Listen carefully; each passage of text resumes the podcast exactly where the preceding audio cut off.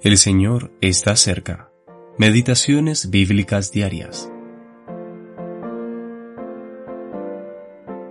Todo aquel que tiene esta esperanza en Él se purifica a sí mismo, así como Él es puro. Primera de Juan, capítulo 3, versículo 3. La esperanza bienaventurada. Hay personas que argumentan lo siguiente con respecto a la venida del Señor ya que se nos presenta como una esperanza, entonces el arrebatamiento es algo incierto. Si bien la palabra esperanza puede utilizarse tanto para algo cierto como algo incierto, en la escritura esta es utilizada frecuentemente para referirse a lo que es futuro y no para transmitir incertidumbre. La esperanza no avergüenza, y esperamos con paciencia lo que no vemos.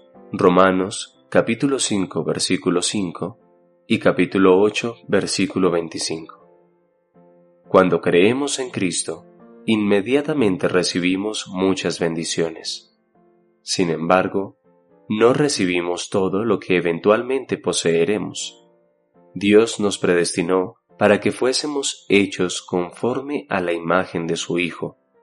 Por lo tanto, en esperanza fuimos salvos. Romanos capítulo 8 versículo 29 y 24.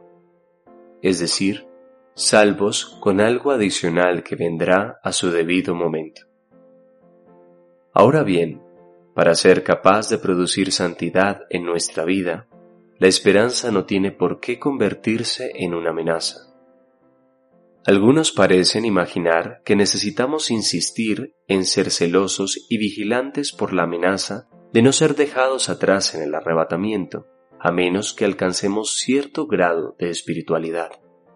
Pero la escritura no dice, el que recuerda esta amenaza se purifica a sí mismo.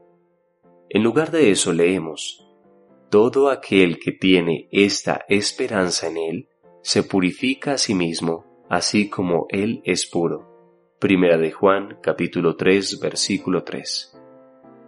En este versículo la esperanza dice relación con el hecho de que seremos como Cristo en su venida. Entonces, siendo salvos por gracia, continuamos aguardando la esperanza bienaventurada, una esperanza que es inefablemente preciosa y que no tiene nada que ver con la duda.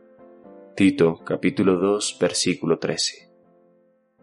Obviamente, Nada de lo que hemos dicho se aplica a aquellos que, por su forma de vivir, manifiestan claramente que no son verdaderos creyentes.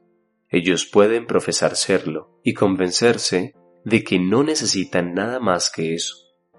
Pero lo que hemos escrito acerca de la esperanza se aplica a aquellos que realmente creen y pertenecen a Cristo. H. P. Barker